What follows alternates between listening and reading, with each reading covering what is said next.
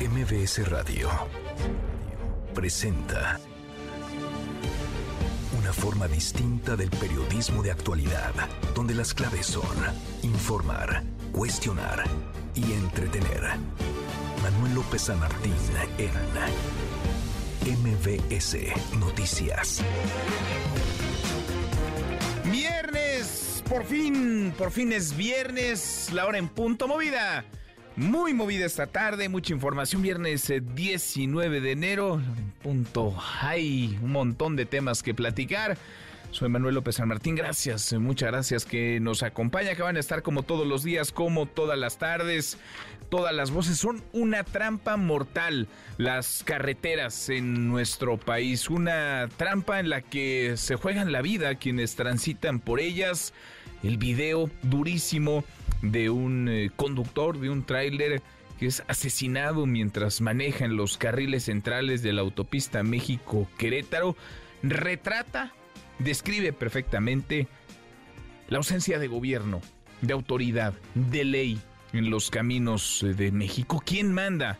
En las carreteras aumentaron el año pasado 4% los robos a transporte de carga en las eh, autopistas. Vamos a estar conversando del asunto. Hablaremos también de esta superfarmacia. El presidente la vendió mucho, dijo que iban a estar todos los medicamentos del mundo en el mismo lugar. Bueno, se han recibido 12.541 llamadas, se han abastecido menos de 70 recetas e insiste el presidente López Obrador en desaparecer o en tratar de desaparecer, de eliminar organismos autónomos. Mucho que poner sobre la mesa tarde. Arrancamos con las voces y las historias.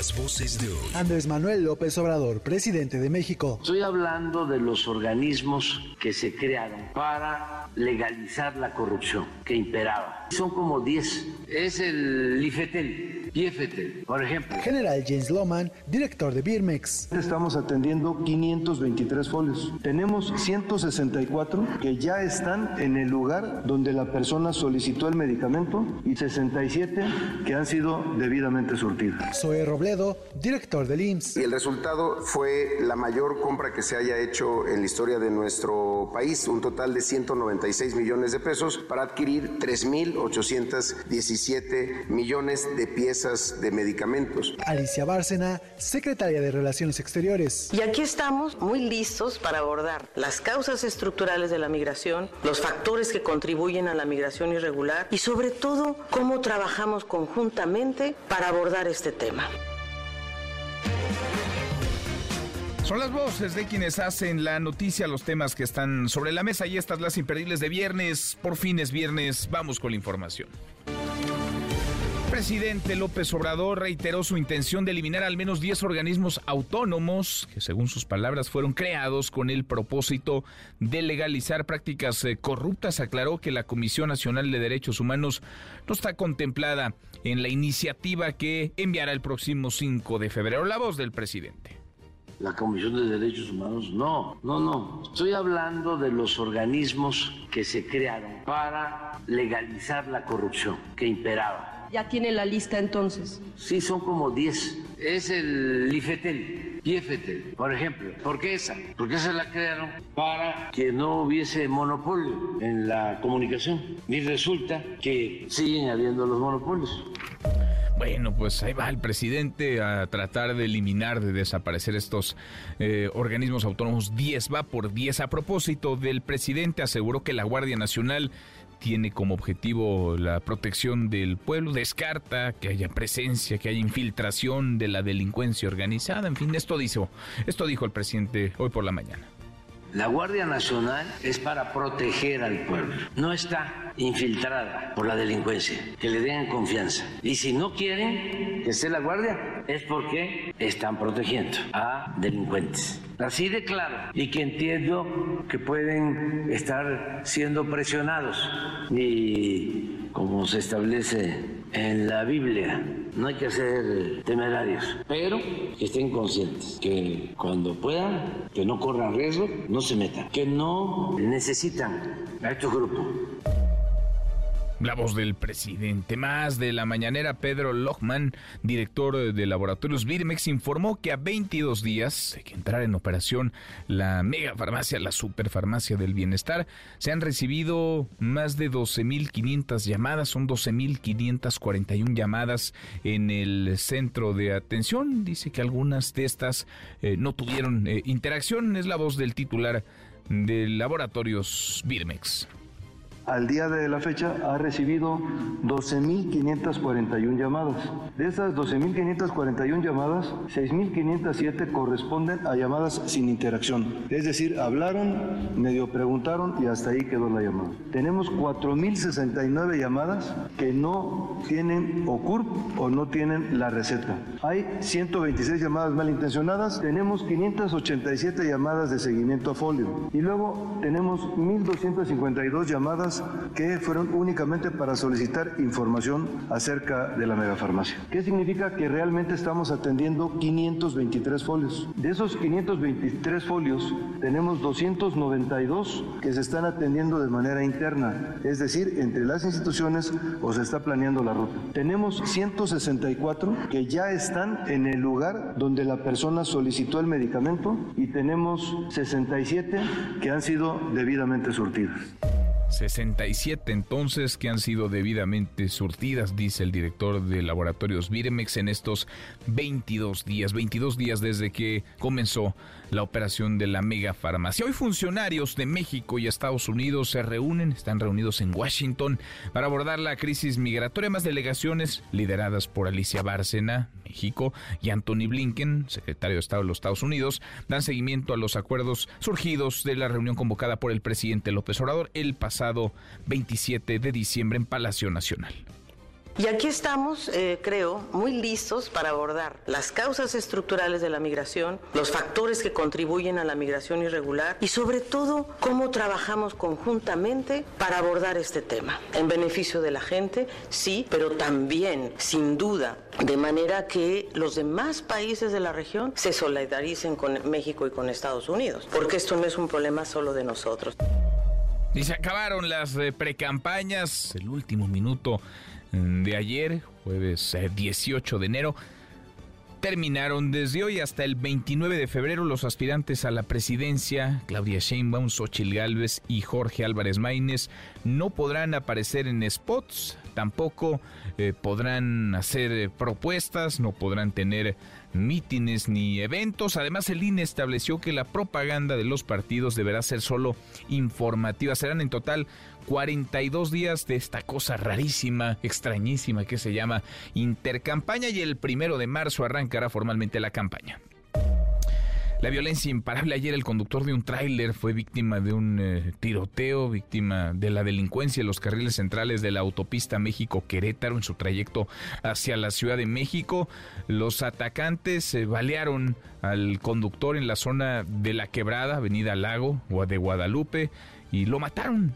Todo además queda videograbado, es durísima la imagen, queda videograbado el momento en el que un impacto de bala eh, un tiro lo mata, le quita la vida mientras él va manejando, tratando de eh, maniobrar. En otro incidente en San Juan del Río, un conductor resultó herido, eh, herido de bala en un intento de robo mientras se dirigía a la capital queretana. Sobre el tema, en el transcurso de este, del año pasado, de 2023, se documentaron 9.181 casos de robo a transporte de carga, marcando un aumento de 4% en comparación con el año anterior. Según datos del Sistema Nacional de Seguridad Pública, las entidades más peligrosas para los transportistas son el Estado de México, Puebla, Michoacán, San Luis, Potosí y Jalisco. En Oaxaca, esto tendría que ser un escándalo y esto tendría que llevar al gobernador, Salomón Jara, a decir algo. 35 trabajadores fueron liberados ya, pero de un grupo de 220 que están retenidos por pobladores en Santa María, Coyotepec, debido a un conflicto local. ¿Cómo es que en un estado del país en donde en teoría tendría que existir ley, autoridad, gobierno, mando, pueden secuestrar, pueden retener a cientos de personas, 220 personas retenidas, el motivo que sea. ¿Cómo es que esto es posible? Y no hay un pronunciamiento claro del gobernador, no hay un pronunciamiento claro del gobierno de Oaxaca. Pakistán e Irán acordaron hoy una desescalada tras bombardearse mutuamente. Ambos países coincidieron en que la cooperación contra el terrorismo es clave para la estabilidad. Ayer Pakistán respondió a un ataque confirmado de Irán con un contraataque utilizando drones y misiles.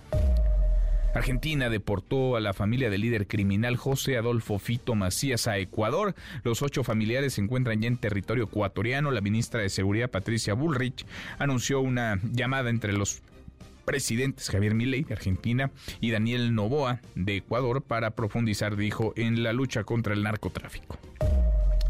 Y es viernes, eh, viernes de impresentables. Eric, querido Eric Alcántara, ¿cómo estás? Hola Manuel, muchas gracias, todo muy bien. Pues hoy vamos a tener los momentos sublimes que dejaron los cierres de precampaña de los... Hubo momentos sublimes. Bastantes, bastantes diría yo. Híjole. Estuvo muy entretenido. ¿Nomás en, en el cierre? Nada más en el cierre. Sí, porque, si le hacemos el recuento de todas las precampañas, no nos No íbamos a acabar, porque además están en precampaña desde hace varios meses. Varios años. Años, algunos, que no dicen que no es campaña, pero se, parece, mucho. Muchísimo. Entonces vamos a estar hablando de eso, de los momentos sublimes. Los momentos sublimes de los cierres de precampaña.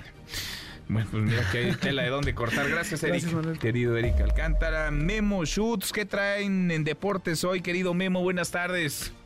Saludos, querido Manuel, fuerte, fuerte abrazo. Ya entrando en la recta final de la semana. Y hoy, hoy hay jornada del fútbol mexicano, es eh, la semana 2, hay triple cartelera, incluyendo a los gloriosos y poderosos Pumas. Brincando el charco, sorteo de la Copa del Rey, ya tenemos partidos para los cuartos de, de, final en la NFL. Este fin de semana se disputan los juegos divisionales y también se está llevando a cabo el abierto de tenis en Australia, el primer Grand Slam del año. Esto y más, al ratito, ahí nos escuchamos. Te mando un fuerte abrazo, querido Manuel. Abrazo grande, hasta aquí el resumen con lo más importante del día. Terminaron terminaron las eh, precampañas, esas que duraron un montón, porque mire, si hacemos memoria, fue en 2021 cuando el presidente López Obrador dio el banderazo de salida, enlistó a sus corcholatas y desde entonces no hemos parado. Desde entonces ha venido el pleito, la grilla electoral y se apoderó de todo. Bueno, formalmente las precampañas concluyeron el último minuto de ayer, pero los candidatos únicos, Xochil Gálvez de la Alianza PAN-PRI-PRD, Claudia Sheinbaum de la 4T y Jorge Álvarez Baines de Movimiento Ciudadano seguirán operando, tratando de construir, de articular de cara a lo que vendrá a partir del primero de marzo, la contienda formalmente la elección, la campaña eh, presidencial que desembocará en el proceso, los comicios del primer domingo de junio.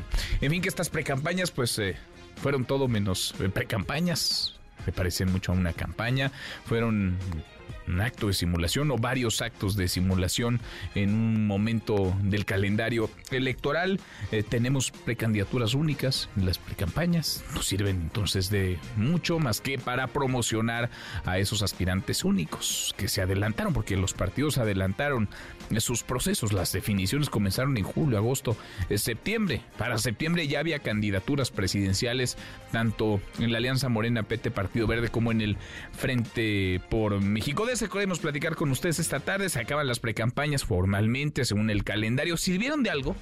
¿Sí o no? ¿Qué dicen? Opine arroba MBC Noticias, nuestro WhatsApp 5524 99125. Viene el teléfono en cabina 5166 1025. Ganamos la pre-campaña. Nosotros somos la esperanza de México. Tengan claro que la esperanza ya cambió de manos. La esperanza es nuestra. No conoce a la generación que está dispuesta a construir el México nuevo.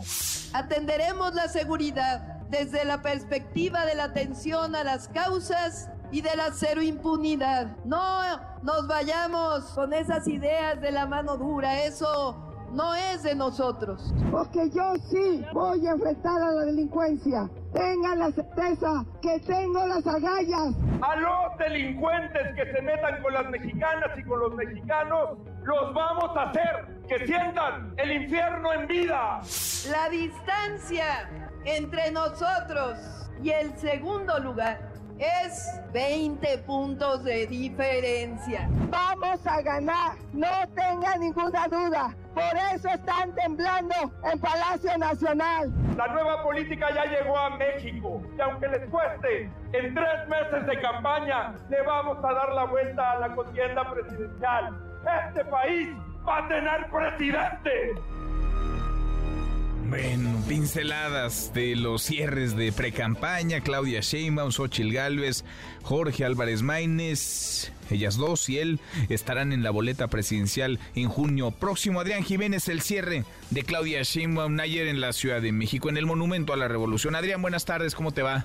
¿Qué tal? Buenas tardes, Manuel Auditorio. Bueno, pues de todo se pudo observar en este cierre del monumento a la revolución, cierre de precampaña de la precandidata a la presidencia de la República por Morena, eh, Partido del Trabajo y el Partido Verde Claudia Sheinbaum. Ahí, bueno, pues se declaró lista para conducir eh, a la nación y llamó a sus simpatizantes a que hagan realidad que por primera vez México tenga una presidenta. Vamos a escuchar parte de lo que dijo. Les convoco a que hagamos realidad la primera mujer presidenta de México. Estoy lista para caminar con ustedes, con el pueblo de México, con esta gran mayoría que hemos ido construyendo y que gobierna para todos y para todas, con humildad, con honestidad, con humanismo. En el Monumento a la Revolución, donde cerró su precampaña y donde también se despidió como jefa de gobierno, la exmandataria capitalina se declaró pues la ganadora de esta precampaña que inició el 20 de noviembre de 2023 de manera formal y que culminó ayer 18 de enero acompañada también por primera ocasión por Marcelo Ebrar, con quien hubo saludo, hubo abrazo, esto luego de las encuestas de Morena que definieron a su abanderada por la presidencia. Simón Pardo dijo que cierran este periodo con 20 puntos de diferencia sobre la candidata de la oposición, Xochil Gálvez. Vamos a escucharla nuevamente. Compañeros y compañeras, ganamos la pre-campaña. La distancia entre nosotros y el segundo lugar es en el peor de los escenarios, 20 puntos de diferencia.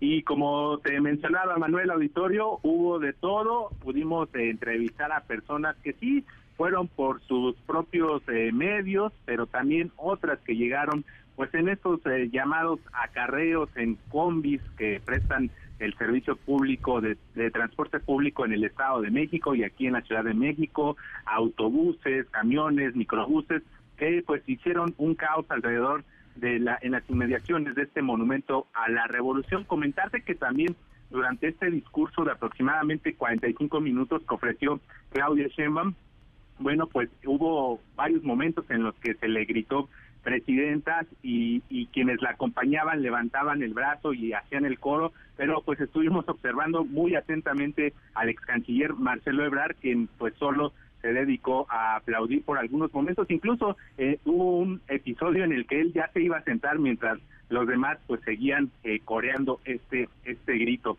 Ahí también, bueno, eh, Sheinbaum Pardo criticó la división de la derecha por pactos, dijo, sin escrúpulos, y destacó la unidad en Morena. En este sentido refirió que la llamada 4T, dijo, es un movimiento invencible y el más fuerte, dijo, se atrevió a decir, en el mundo. De acuerdo con el equipo de Claudia Sheinbaum, durante estos 60 días de precampaña, la aspirante presidencial se reunió con más de 800 mil personas durante un recorrido de 24 mil kilómetros por todo el país. Manuel, auditorio parte de lo que sucedió en este cierre de Bueno, pues estuvieron todos entonces, Adrián, estuvieron todos los que participaron en el proceso interno de Morena. Nos sorprendió demasiado la presencia de Manuel Velasco, de Gerardo Fernández Noroña, que han estado en varios eh, mítines de Claudia Sheinbaum, quizá tampoco la de Ricardo Monreal y la de Adán Augusto López, pero reapareció entonces, eh, reapareció ante la plaza pública eh, Marcelo Ebrard y insultos, chiflidos, no, no hubo, no hubo, lo trataron bien lo trataron bien, incluso eh, eh, pudimos constatar que a su llegada hubo, quien pues, le gritaba Marcelo, Marcelo, eh, se tomaron algunas selfies en este recorrido que hizo para llegar al templete sin ningún problema, no hubo rechiflas para Marcelo, al contrario, pues eh, cuando se dan este saludo, este abrazo, pues celebran quienes están ahí en el templete acompañándolos, pues este acto, este reencuentro después de lo vivido en las encuestas de Morena para definir a la banderada presidencial. Bueno, estaban arriba en el presidium candidatos y candidatas a gubernaturas y al Senado, ¿verdad? Así es, estaban eh, pues eh, reunidos ahí, prácticamente ya lo decías, quienes participaron en este proceso, estos candidatos a diputados, a senadores, y pues gente eh, cercana al equipo de, Claudia que nos ha estado acompañando en este proceso. Bueno, pues eh, plaza llena, cierre de pre-campaña de Sheinbaum en el Monumento a la Revolución. ¿Manejaron alguna cifra los organizadores, Adrián? de personas? se, habla de aproximadamente 20 mil personas que son que es el aforo que, que, mm. llega a tener esta capacidad de, capacidad de este sitio justamente pues es el aforo que tuvo cuando ella también se despide la de, la jefatura de gobierno. Son más o menos alrededor de 20 mil personas las que se dan cita en, en este monumento a la revolución. 20 mil entonces. Gracias Adrián. Muchas gracias de nada, buenas tardes. Muy buenas tardes. Los mismos, más o menos, números redondos, los mismos 20 mil que estuvieron en la Arena Ciudad de México en el cierre de precampaña Xochil Gálvez el domingo pasado en la capital del país. Xochil Gálvez que ayer, en su último evento, estuvo en eh, Guanajuato. Oscar Palacios, Oscar, buenas tardes, ¿cómo estás? ¿Qué tal, Manuel? Buenas tardes. Así es, Xochil Gálvez Ruiz cerró su precampaña en Acámbaro, Guanajuato, donde arremetió contra el presidente Andrés Manuel López Obrador, a quien exigió que se ponga a trabajar y dedique su tiempo a enfrentar a la delincuencia. Esto dijo en lugar de meterse en la elección. Desde lo que se considera el, el bastión panista, Xochil Gálvez rechazó que el gobierno de Guanajuato sea el responsable de la inseguridad, como lo afirmó hace unos días la precandidata de Morena, Claudia Sheinbaum. Señaló que por el contrario, el responsable es el gobierno federal que no ha querido enfrentar a la delincuencia, pero advirtió que esto va a cambiar, esto va a acabar. Escuchemos. El actual presidente decidió darle abrazos a los delincuentes y balazos a los ciudadanos. El actual presidente no quiso enfrentar a la delincuencia, por eso Guanajuato está sufriendo, pero eso se va a acabar, porque yo sí voy a enfrentar a la delincuencia. Tengan la certeza que tengo las agallas para que ustedes vivan en paz. Galvez Ruiz aseguró que ella no va a echar culpas al pasado, ni siquiera a la 4T, pero exigió al presidente López Obrador que, bueno, enfrente con todo el poder del Estado a la delincuencia. Todavía tiene tiempo, afirmó la senadora con licencia. Así lo dijo. Todavía le quedan nueve meses que se ponga a trabajar en lugar de meterse a la elección. Le exijo que se ponga a trabajar, que dirija sus fobias a los extorsionadores, no a los empresarios, que ataque a los violadores, no a las feministas, que se solidarice con respeto con las víctimas y no con los narcotraficantes Casi sin voz, después de 60 días de iniciar su camino buscando la presidencia de la República, Xochil Gálvez advirtió que el país se nos está yendo de las manos, por lo que llamó a los militantes del PAN, PRI y PRD a dar la lucha hasta el próximo 2 de junio. Así lo dijo. Es momento de entender que le entramos ahora o nunca. El país se nos va de las manos. Es ahora o nunca. Por eso tenemos que dar la pelea más histórica. Salgan a convencer, salgan a caminar. Los necesito. Necesitamos a cada uno de ustedes para luchar. Cabe señalar que en una carta dirigida a los Ochilovers, la precandidata presidencial les pidió que le ayuden a convencer a los ciudadanos de que el cambio sí es posible. Tenemos que luchar para traer la vida a donde hoy se pasea la muerte, tenemos que luchar para traer la verdad a donde hoy reina la mentira, tenemos que luchar para defender la libertad ahí donde hoy gobierna el miedo, destacó en este documento Xochil Galvez. Manuel es el reporte. Buenas tardes. Gracias, eh, muchas gracias, Oscar.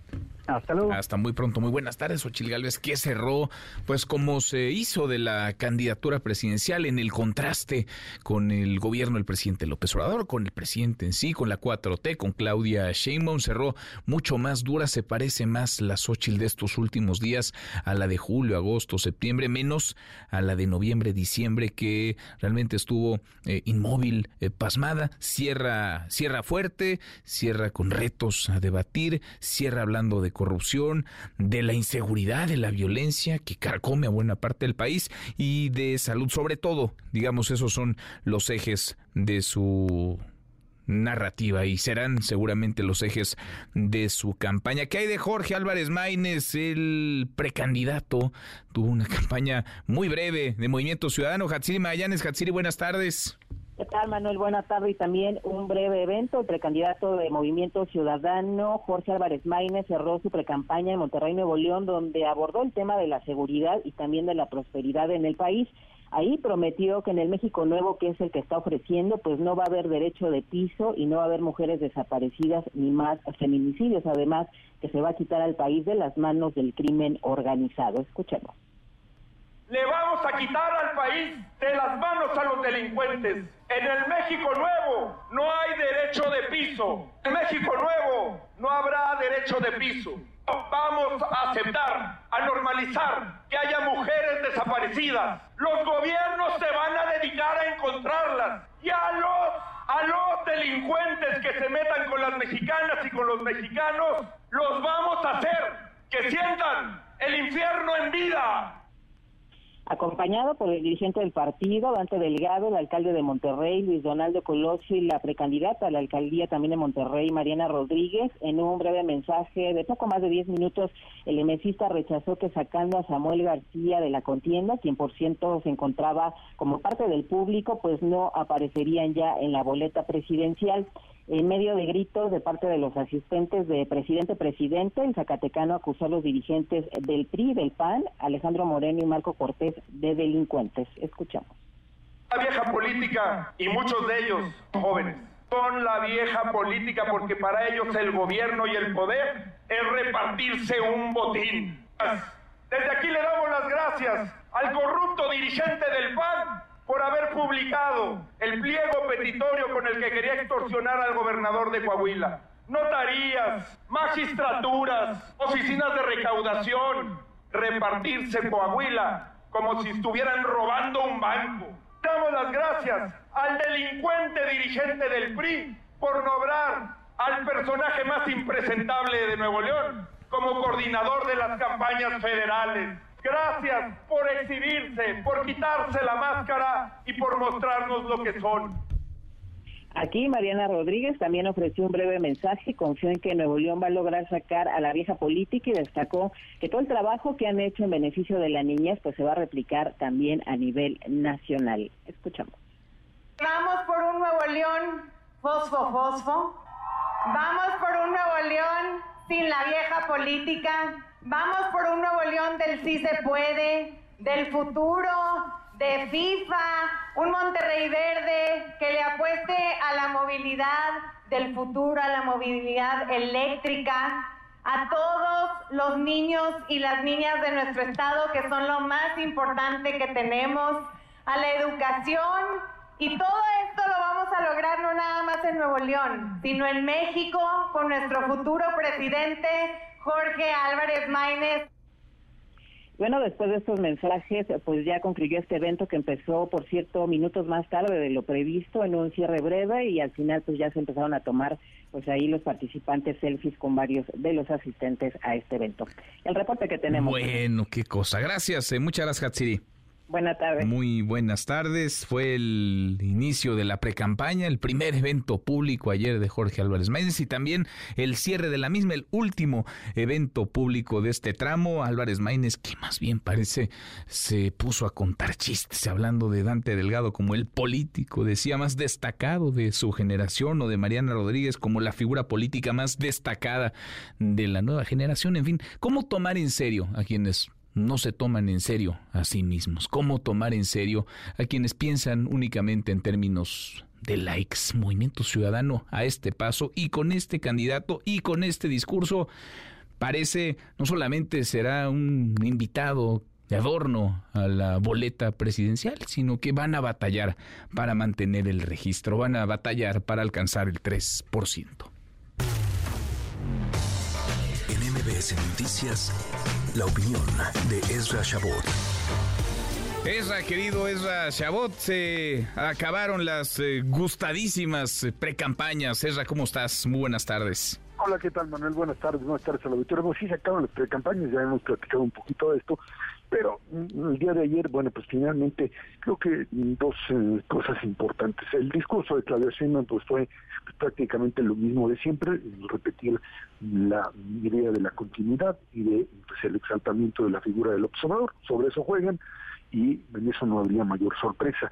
Pero sí, la verdad es que en términos de, eh, digamos, aparato político, Manuel, estamos hablando de la presencia, mm, así con cara medio de enojado, pero ahí estaba Marcelo Ebrard, Adán Augusto López en un movimiento... ¿Tú crees que Marcelo no iba tan convencido de estar ahí el día de ayer?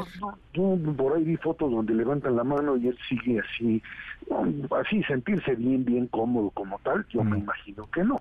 Eh, le habían preguntado por ahí en alguna entrevista a Mario Delgado si, si de verdad estaría y él dijo, bueno, él tomará su tiempo y al ratito ya estaba ahí adelante. Les queda claro que no hay espacio para ellos fuera de la 4T y bueno, pues a pechugar y a ver qué terminan por negociar. Y del otro lado, bueno, pues siguen en esta eh, pues apuesta positiva, le pegaron al gordo, como quien dice, en el cierre del domingo y, y Xochitl sigue reproduciendo esta idea de claramente golpear al presidente, golpear a Claudia y manejar un discurso que tiene que ver fundamentalmente, Manuel, con la idea de que esto no puede seguir y que la defensa de la democracia es eh, básicamente uno de los ejes fundamentales, más allá de los temas de seguridad, salud, etcétera.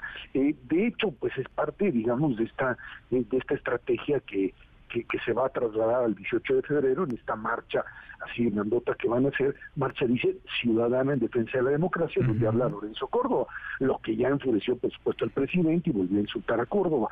Pero la idea es muy clara, es eh, correr en dos correr en dos líneas, Manuel, en dos carriles.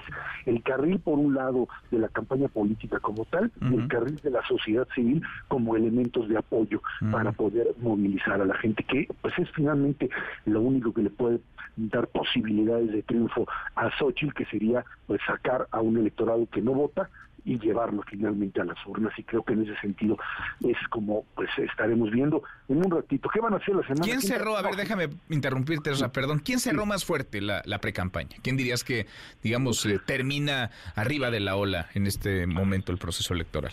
No, pues no, yo no, no te diría. Yo creo que las dos están en, un momento en donde cada una llegó al máximo su estrategia y le funcionó. Eh, Xochitl revivió, sin duda alguna, Claudia, digamos que tenía una línea así como de electrocardiograma de muerte, o sea, una raya, y en esa raya se mantuvo, una raya muy alta.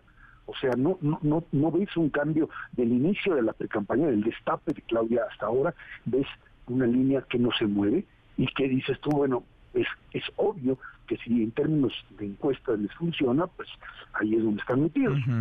Yo insisto que el tema de las encuestas, fijarse en las encuestas, es eh, pues no, no entender a veces que las cosas han cambiado en el mundo y en México también en términos de tratar de detectar dónde va el voto. Pero bueno, yo creo que es la, la parte, la parte de Xochitl es finalmente, después de errores y errores y errores en términos de la presencia, consigue levantar y consigue aparecer por lo menos como competitiva y creo que esa es la parte fundamental.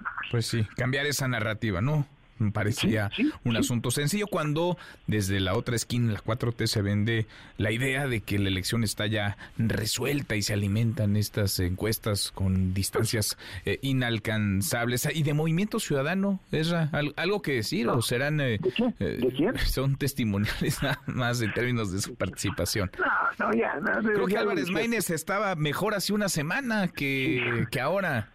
Es que es candidato no, a ver, no, todo eso fue... O sea, le iba mejor, salía mejor cuando no lo conocía la gente, que ahora que trata de simular ser un Samuel García II y eh, halagar a Dante Delgado y a Mariana Rodríguez, no, no parece tener personalidad propia. Tienes toda la razón, se les hizo bolas el engrudo allí en Movimiento Ciudadano.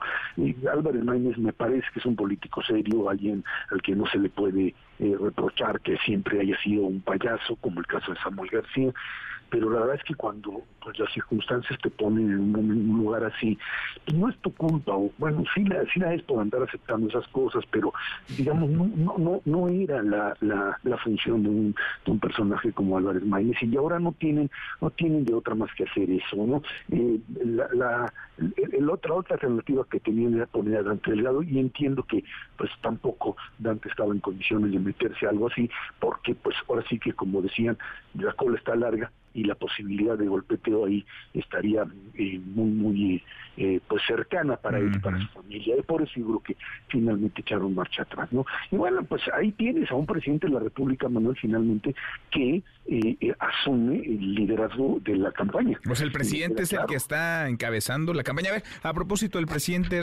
está duro y dale contra los organismos autónomos. Esto dijo hoy por la mañana la Comisión de Derechos Humanos. No, no, no. Estoy hablando de los organismos que se crearon para legalizar la corrupción que imperaba. ¿Ya tiene la lista entonces? Sí, son como 10. Es el IFETEL, IFETEL, por ejemplo. ¿Por qué esa? Porque esa la crearon para que no hubiese monopolio en la comunicación. Y resulta que siguen habiendo los monopolios. Son como 10, dice los que buscará eliminar. Va a estar difícil porque es una reforma constitucional. La va a mandar junto con otras. Es todo un paquete el próximo 5 de febrero. ¿Está enojado, dices? Pues sí, está enojado, está enojado porque la Comisión Federal de Competencia Económica le anda tumbando la venta de Iberdrola. Mm. Pues la primera, la primera observación del presidente fue decir, este, a ver, si se meten conmigo, yo me meto con ustedes porque finalmente ya esto de la venta de hidrola pues está amarrado y temas que tienen que ver con procedimientos, con concentración de mercado o con, violaciones, probables violaciones al Tratado de Libre Comercio, eh, ante MEC, este, pues estarían ahí pendientes y esa es la función de la COFESE.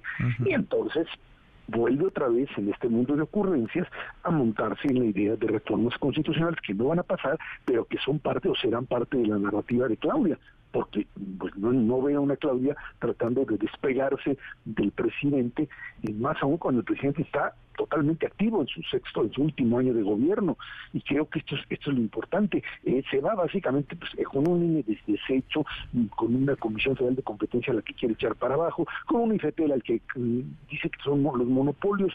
Yo creo que no, tiene una visión clara con respecto al tema de comunicación, donde pues cada vez los niveles de competencia, tanto en radio como televisión, pues, han venido aumentando y no, si, sin el IFETEL no hubiésemos tenido este este surgimiento de distintos canales de televisión, etcétera, y el, y el juego que se da también en, la radio en México.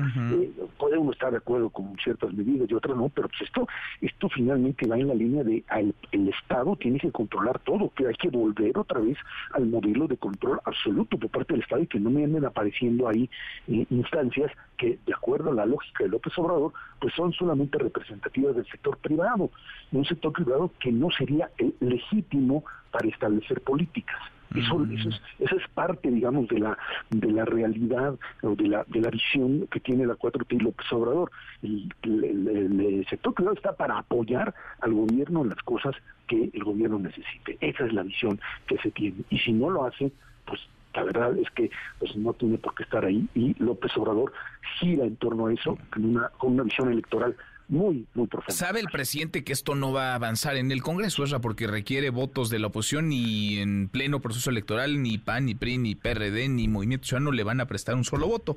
¿Lo hace entonces para qué? ¿Para trazar la agenda electoral, para poner los temas de la, de la campaña? ¿Por qué lo hace el presidente entonces? Porque me parece que son, los identifica como temas que son populares. Esta idea del nacionalismo revolucionario y de enfrentar a los ricos, porque así los identifica a los conservadores etcétera, que son prácticamente todos los disidentes, les sirven en términos de lenguaje electoral, de posibilidad de que su masa de 30 millones o 20 millones o 10 millones, no lo sabemos ya ahora, de fieles, pues eh, termine por eh, extenderse y por demostrar dos cosas. Uno, que el que fija temas de campaña de, de Claudia es él y el que finalmente tiene el sartén por el mango y espera tenerlo después de diciembre de este año, sigue siendo él, aunque se vaya a la, al rancho, digamos. Al rancho, sí, al rancho, al rancho, al rancho. Ahí, ahí, déjalo, ahí déjalo, el rancho. A Palenque, a Palenque, A Palenque, a Palenque ahí y desde ahí vaya a gobernar. O intentar gobernar. Abrazo, Esra, gracias. Gracias, buen fin de semana. Muy buen fin de semana, Esra. Chabot, cruzamos la media ya, la hora con 38. Pausa, volvemos, volvemos, hay más. Siga a Manuel López San Martín en redes sociales. Twitter, Facebook y TikTok. M. López San Martín. Continúa con la información con Manuel López San Martín en MBS Noticias. MBS Noticias con Manuel López San Martín. Continuamos. Seguimos la hora con 42. inauguró a finales del año pasado la megafarmacia, esta superfarmacia, este gran centro de almacenamiento en el que dijo el presidente López Obrador los mexicanos van a poder encontrar o están pudiendo encontrar, falta ver si esto es cierto, todos los medicamentos del mundo, todos en un solo lugar. Más de la mañanera, Rocío Méndez. Rocío, buenas tardes, ¿cómo estás? ¿Qué tal, Manuel? Muy buenas tardes. Al reiterar que en marzo próximo se tendrá ya un primer resultado del funcionamiento de todo el sistema de salud pública en el país, hoy se presentó un balance de la operación de la mega farmacia que opera en Huehuetoca, Estado de México. Escuchemos a su titular, el director también general de Laboratorios y Biológicos y Reactivos de México, Birmex, el señor Pedro Lohman.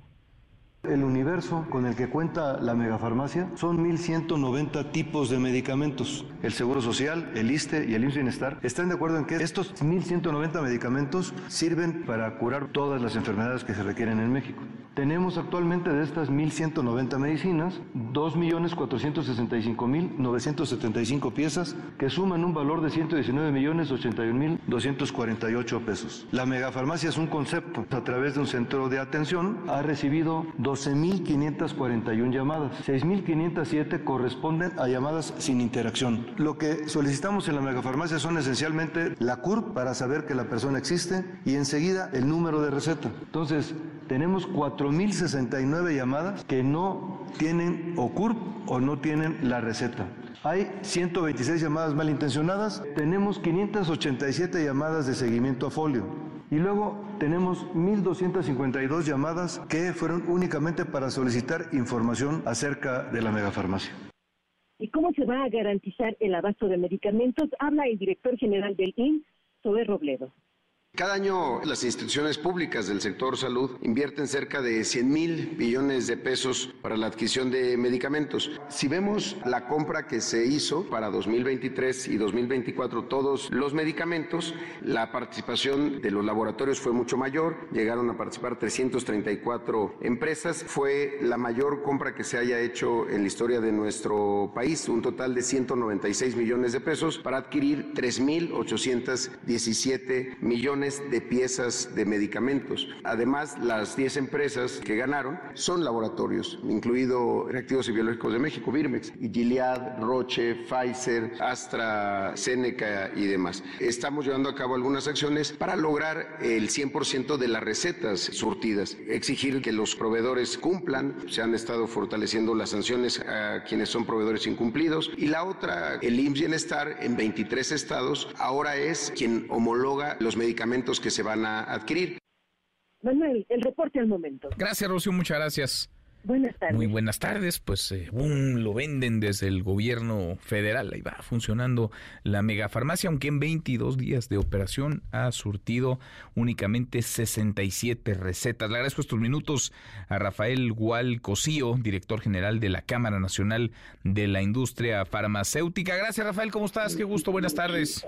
Qué gusto saludarte, mi querido Manuel. A tus órdenes. Gracias, gracias por platicar con nosotros. Eh, vaya, la idea suena muy bien, encontrar en un solo lugar, en un en un eh, centro de almacenamiento, en una superfarmacia, todos los medicamentos del mundo. Pero esto eh, se puede, se está logrando. ¿Cómo lo ves tú, Rafael?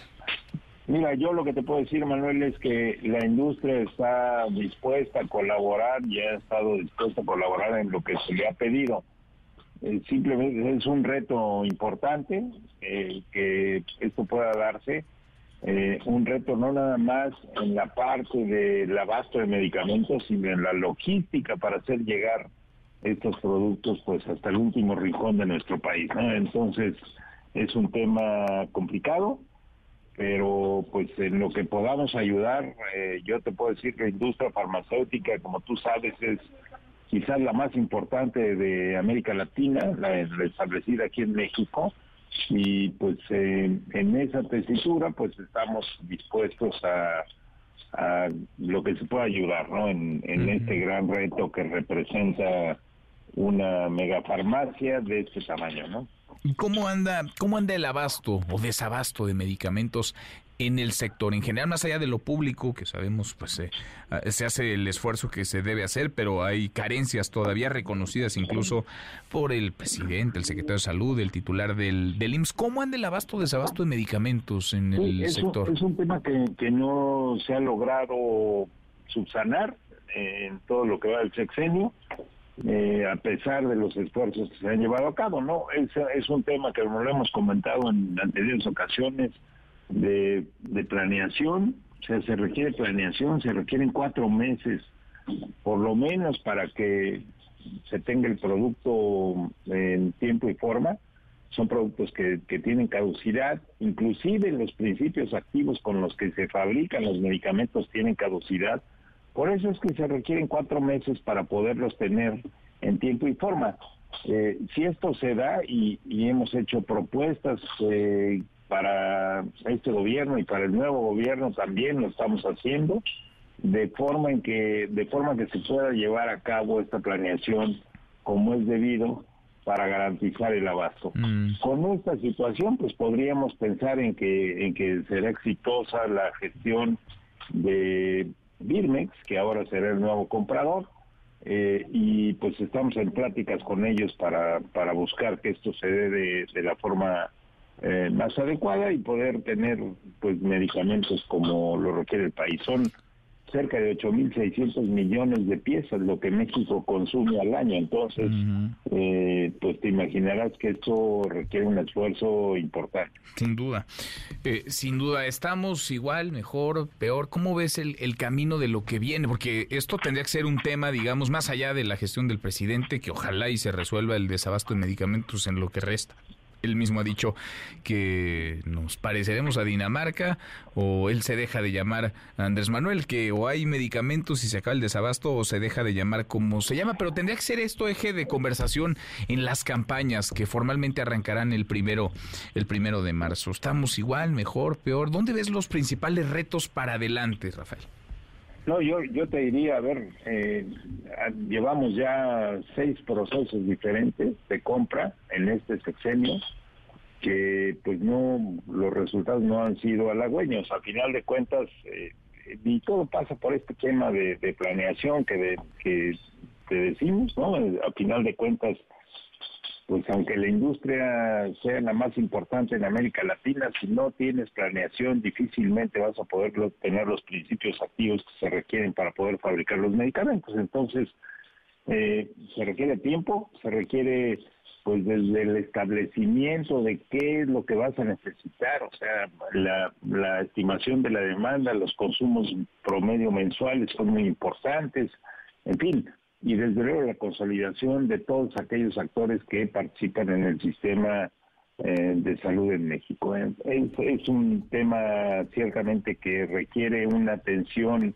prioritaria por el nuevo gobierno y pues estamos en plática así ya con eh, las dos o tres partes que, que estarán en, esta nueva elección para buscar que desde el principio se tome en cuenta las recomendaciones de la industria.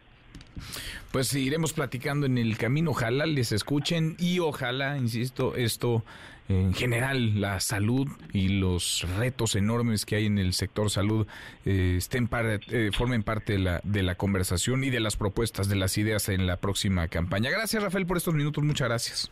Al contrario, Manuel, un gusto saludarte. Buenas tardes. Igualmente, gracias. Muy buenas tardes. Es Rafael el director general de la Cámara Nacional de la Industria Farmacéutica. 10 para la hora. Pausa. Volvemos. Volvemos. Hay más.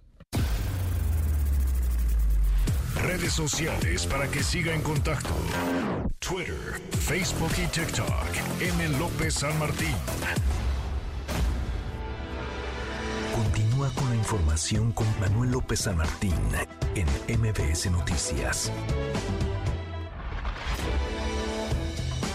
Ya estamos de regreso. MBS Noticias con Manuel López San Martín. Continuamos. Los numeritos del día. Citlali Sáenz, Citlali, qué gusto, qué gusto saludarte, ¿cómo estás? ¿Qué tal, Manuel? Buenas tardes a ti, buenas tardes también a nuestros amigos del auditorio. Te presento a continuación cómo están operando en este momento los principales indicadores en Estados Unidos y en México. El Dow Jones Industrial gana 0.90%, el Nasdaq está avanzando 1.44% y gana también el S&P BMW de la Bolsa Mexicana de Valores 0.82%, se cotiza en 55.163.26 unidades. En el mercado cambiario, el dólar en ventanilla bancaria se compra en 16 pesos con 59 centavos, se vende en 17 pesos con 54, el euro se compra en 18 pesos con 34, se vende en 18 pesos con 94 centavos. Finalmente te comento cómo se cotiza la criptomoneda más conocida, el Bitcoin. A pesar de que abrió perdiendo, hoy está ganando 0.82%, se compra en 714.212 pesos por cada criptomoneda. Manuel es mi reporte, gracias. buenas tardes. Muchas gracias, Itlali, muy buenas tardes. Economía y finanzas. Eduardo Torreblanca. Lalo, qué gusto, qué gusto saludarte, ¿cómo estás? Igualmente, Manuel, me da como siempre mucho gusto poder saludarte y poder saludar al público que nos está escuchando. Buenas tardes. Muy buenas tardes. Es una crisis que alcanza dimensiones de drama. El tema eh, migratorio México, por supuesto que nadie nos lo platica. Somos protagonistas de este, de este drama. País que expulsa migrantes, país de tránsito para migrantes. Quizá, Lalo, valdría la pena replantear la relación entre países pobres, países expulsores de migrantes y países ricos, países a donde los migrantes, la gente quiere ir para tener una mejor vida. Sí, sí, efectivamente. Y creo que lo, lo, planteas de manera muy precisa, Manuel. Es una crisis internacional que no es responsabilidad de uno o dos o tres o cuatro países, sino es responsabilidad del mundo entero. Eh, y, y México refleja claramente esa crisis migrante mundial. En cinco años, entre el 2018 y 2023, el número de niños que han sido, digamos, eh, dis distinguidos en nuestro territorio y que no pertenecen, no son mexicanos y no tienen parientes viviendo en México. Ha aumentado 264% y entre 2022 y 2023 50%. En el 2018 fueron 30 mil casos en todo el año. En el 2022 71 mil casos 71.206 para ser preciso, en el 2023 106.778. El 72% de los niños que no son mexicanos y que han sido sorprendidos en territorio nacional en calidad de inmigrantes ilegales, pues por decirlo de alguna manera, tienen 11 años o menos. Imagínense mm. ustedes lo que significa Híjole. para un padre el dejar que su hijo vaya por territorio extranjero sin ningún tipo de cuidado de los papás y con la perspectiva de que quizás llegue a, a cruzar la frontera. ¿De qué tamaño es la falta de esperanza en su propio territorio que lo obliga a, digamos, exportar, entre comillas, a su hijo? con poco con no poco riesgo de que pueda perder la vida o sea abusado en el camino es terrible lo que está sucediendo a nivel mundial y la única manera de encontrar una solución global a este esta circunstancia que tú bien planteas es eh, por supuesto una dinámica global que replantee los términos de intercambio entre las naciones del norte y del sur, entre las naciones pobres y ricas, para que la gente no tenga que emigrar y correr esos riesgos, y mucho menos menores de edad. Sin duda, tal cual como lo planteas, ojalá, ojalá, porque esto eh, año con año tiende a empeorar. ¿Postre? ¿Tenemos postre? Claro que sí, el Día Mundial de las Palomitas es hoy, fíjate. ¿A poco? Día Mundial de las Palomitas, Mira, sí, sí, sí. No sabía que había maíz palomero. Día Mundial de las Palomitas. Sí, sí, sí, Mm. Día, Día Mundial de las Palomitas. Y el maíz palomero es originario de México, pero hoy lamentablemente importamos más del 95% de las 40 mil toneladas que consumimos anualmente. Mira nomás, pues a echarnos unas palomitas para, para festejar. Eh, así están ricas que son las palomitas mexicanas. Sin ¿eh? duda, sin duda. Abrazo, gracias Lalo.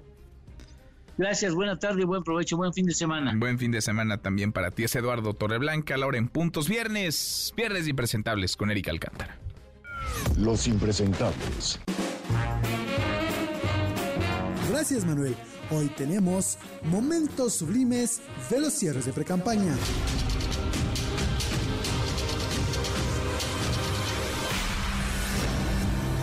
Número 1. La hipocresía. Digo, la unidad al estilo Morena. En su cierre de precampaña, Claudia Sheinbaum y Marcelo Ebrard sellaron su reconciliación con un abrazo digno de estudios bíblicos por aquello del abrazo de Judas. Por debajo de la mesa. Y como dice el presidente Andrés Manuel López Obrador, amor con amor se paga. Tu mirada angelical. Compadre. Número 2. El Mundo Naranja. En su debut y despedida como precandidato Fosfo Fosfo, Jorge Álvarez Maínez se puso a contar chistes que no logran ni un like. Para mí es un orgullo que en este evento esté el político más destacado de su generación, que es nuestro amigo Dante Delgado. Los políticos que yo más admiro de mi generación, Luis Donaldo Colosio, y el que inició este movimiento, Samuel García. Es un juego, ¿no? Pero es un chiste. En este evento y en este proyecto está la figura política más destacada de la nueva generación, Mariana Rodríguez. Bueno, esto ya ni como chiste, la verdad. Número 3. La versión del himno nacional en el cierre de Sheinbaum, región Cantos del Bienestar. Ni el Coque Muñiz se atrevió a tanto como Regina Orozco y Eugenia León. Advertencia. El siguiente audio contiene material sensible. No se deja al alcance de niños y niñas. En su centro la tierra, al sonoro rugir del cañón.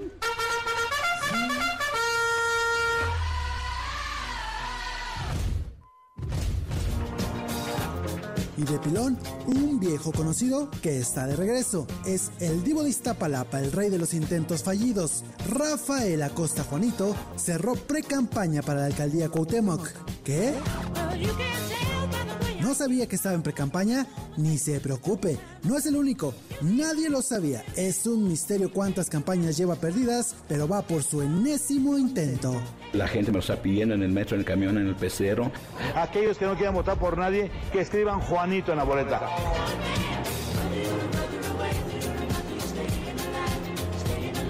Yo soy Erika Alcántara, le deseo feliz viernes y recuerde, la cosecha de impresentables nunca se acaba.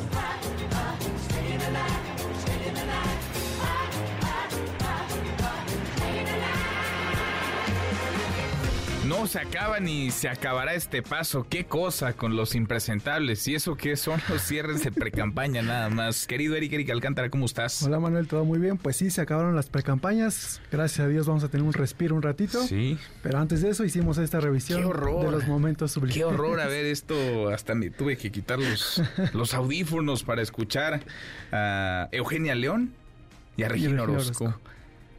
Cantando, es un decir, Es- el himno nacional. Exactamente, por eso metimos una advertencia de que era un audio espantosa. sensible. Fue un buen cierre de campaña para Sheinbaum. Lástima de esta Sí. interpretación. En el cierre le fue bien, Le fue bien. estuvieron todos, hasta Marcelo Obrador llegó. Eh, parece que la unidad, eh, digamos, cobijó el evento, pero aparece esto a descomponerlo todo. Debe ser una de las eh, peores interpretaciones, de las interpretaciones más feas del himno nacional. Yo creo que por fin el Coque Muñiz tiene un digno rival para ver cuál es la peor interpretación del himno nacional. ¿Qué, qué, qué cosa? Y mira que hay una propuesta por ahí del año pasado, una diputada morenista que pedía aumentar las penas eh, por cantar mal el himno. Cárcel. No, imagínate. Imagínate si Hubieran y dado cuántos años, no, no. hasta cuatro años pedía la diputada No, no. y multas de dos millones. Entonces ahorita No. estarían sacando. Pues tampoco de cárcel, pero híjoles. Y pobres de quienes lo escucharon En allá, vivo, en sí, vivo, sí, en sí. el monumento. No, se ve la cara de los que están atrás. Como teniendo que aguantar ahí Pues las, no las de risas. otra. Pues no había de otra, qué incómodo. Y hablando del evento de Sheinbaum, pues el abrazo ahí entre Claudia Sheinbaum y Marcelo Ebrard. Pasamos del drama de amigos y rivales, de me voy, de este me paso Movimiento Ciudadano, a este abrazo en el Monumento a la Revolución. El abrazo, abrazó a todo mundo. Sí, claro. Cuando iba llegando Claudia Sheinbaum. Que llamó la atención. Se hubiera visto raro que no abrazara a Marcelo Ebrard, estaba ahí en la primera fila. Exactamente. Vamos a ver si este abrazo pues realmente significa un acto de reconciliación o es algo mediático para evitar que lo sigan eh, tratando con rudeza innecesaria pues como ya lo han tratado. Oye, y Movimiento Ciudadano, eh, Árvales Maínez reconociéndole ahí a Samuel García ser el eh, político más destacado de esta generación, a Dante Delgado de su generación y a Mariana Rodríguez de la generación que viene. Híjole pues el chiste se cuenta solo. No les va a alcanzar con este candidato, no les va a alcanzar para nada. Para nada, era la oportunidad para que Álvarez Maínez se diera a conocer, para que se proyectara su imagen, para que se vieran sus Porque fue su primer evento de precampaña. Y su debut y despedida. También fue el último. Exactamente. Entonces, eh, en vez de hablar de él, pues se pone a hablar de su compadre Samuel, de Mariana, pues echándole flores que solo ellos, ellos se creen. Solo ellos, incluso Dante Delgado no se aguantó la risa cuando pues dijo que hasta el mismo vecino se sacó de... Estamos cotorreando, ¿qué onda? Bueno, bueno, bueno, pues son las precampañas que se acabaron en el último minuto de ayer, jueves, jueves 18 de enero. Gracias, Erika. Gracias, Manuel. Qué impresentables. Pausa, volvemos, volvemos en más. Siga a Manuel López San Martín en redes sociales. Twitter, Facebook y TikTok. M. López San Martín. Continúa con la información con Manuel López San Martín en MBS Noticias. Ya estamos de regreso. MBS Noticias con Manuel López San Martín. Continuamos. La hora con 10 es viernes, viernes 19 de enero. Revisamos las redes, cómo se mueven las cosas en Twitter. Caemos en las redes. Mire, hay casos donde el presidente está buscando pretextos para avanzar en su agenda, la andanada contra el Poder Judicial, la Corte, pero hay asuntos en donde, pues parece tiene la razón. 80 personas han sido detenidas y después liberadas en torno al caso Ayotzinapa en torno a uno de los casos más eh, dolorosos, una de las páginas más oscuras en la historia reciente de nuestro país. Más de la mañanera, Rocío Méndez. Rocío, buenas tardes, ¿cómo te va?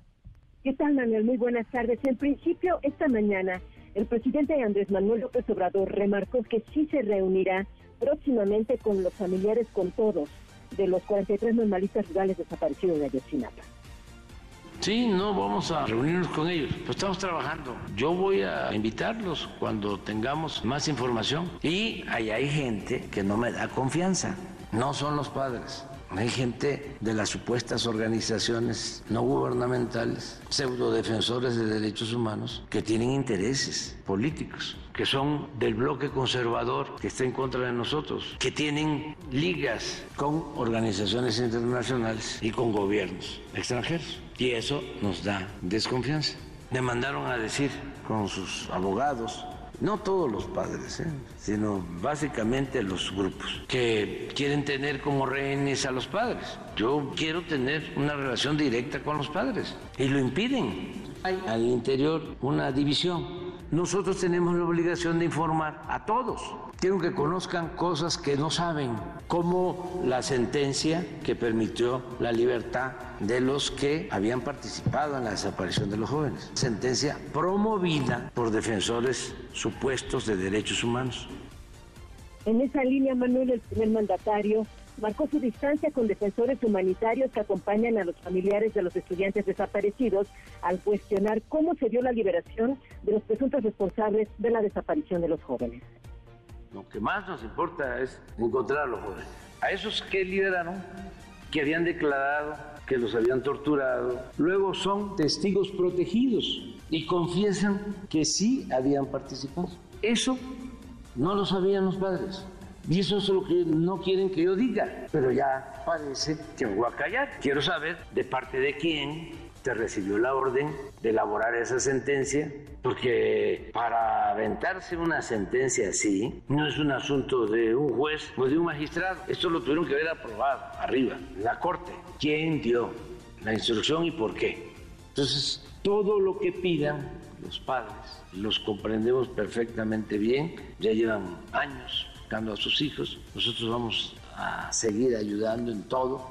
Yo también, estos mismos de la Comisión Interamericana de Derechos Humanos, que es la OEA, ¿saben quién fue secretario de esta organización? Álvarez Icaza, que es un senador del bloque conservador.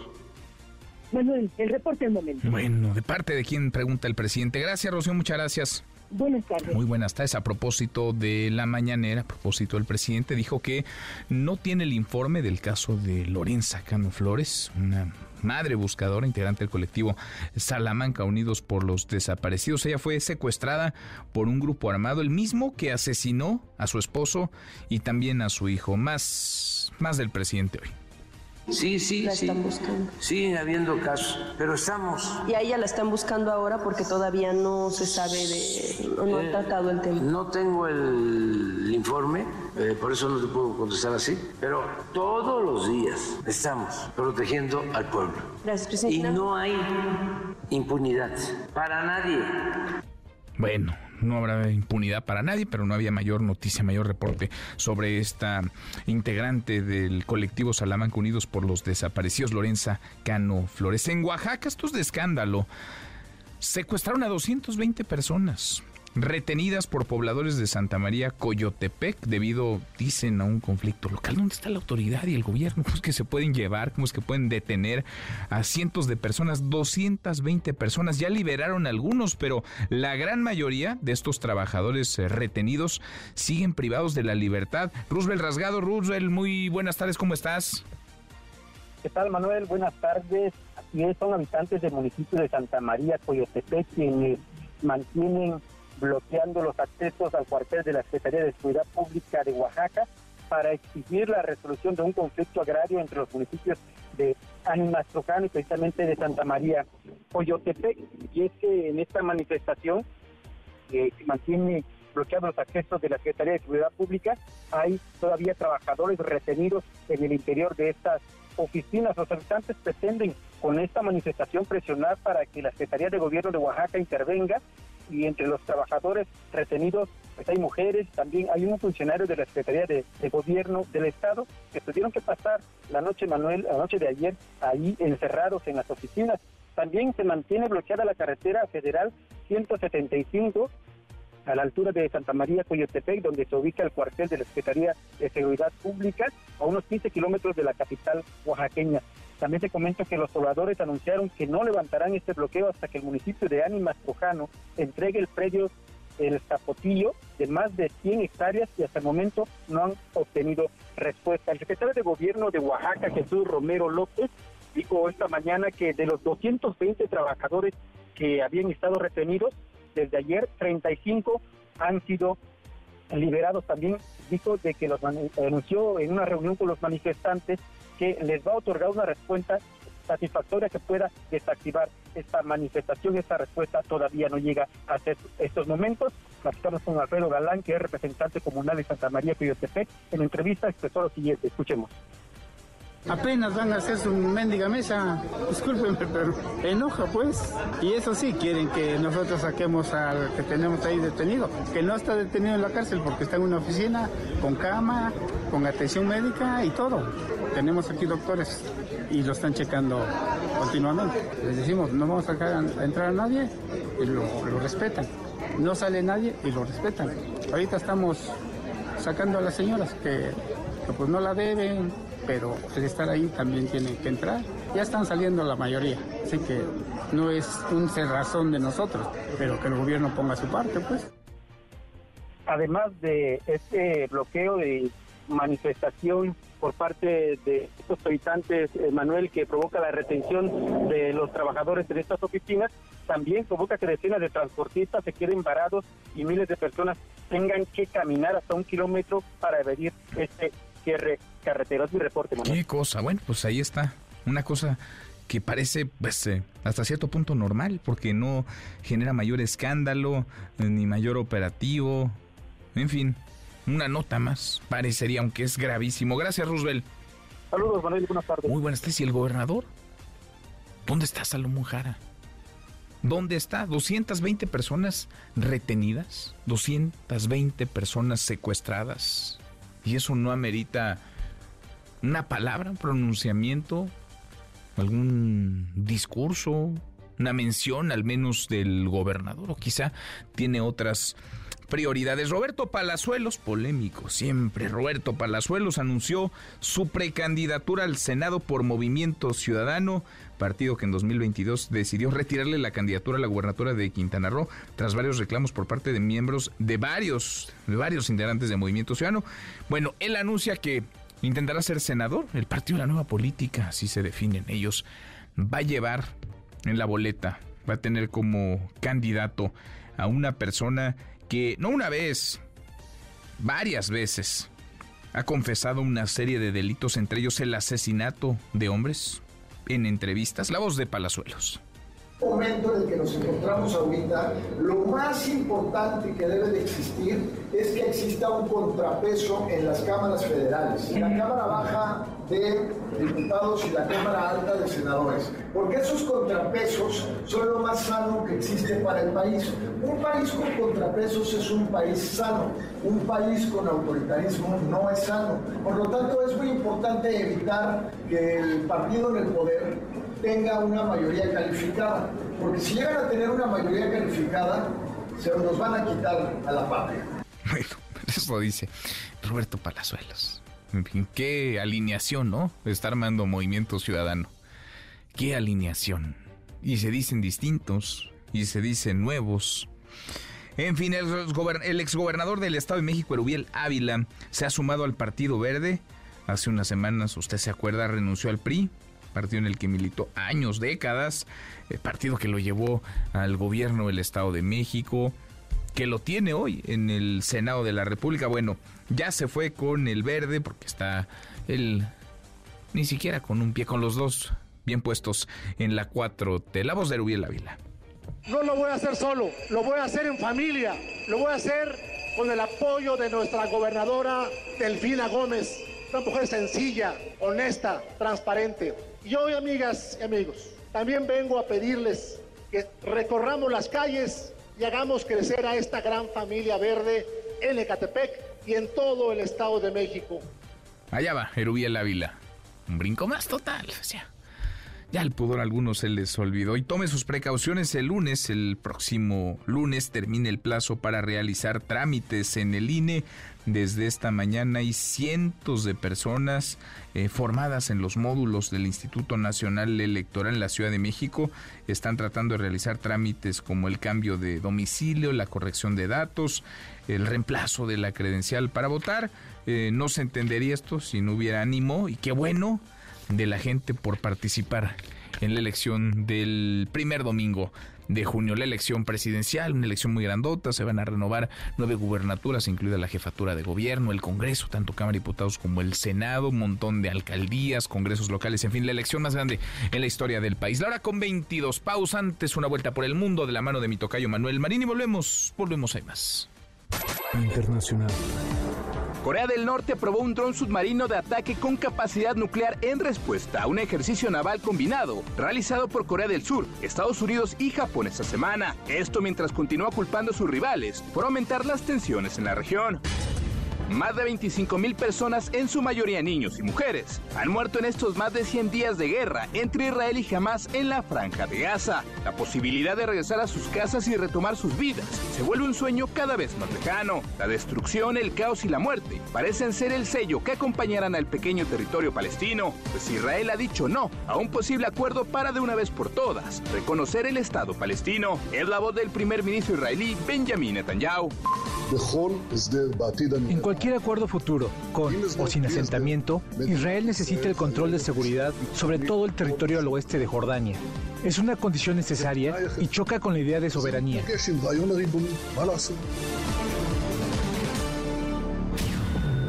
Siga a Manuel López San Martín en redes sociales. Twitter, Facebook y TikTok. M. López San Martín. Continúa con la información con Manuel López San Martín en MBS Noticias.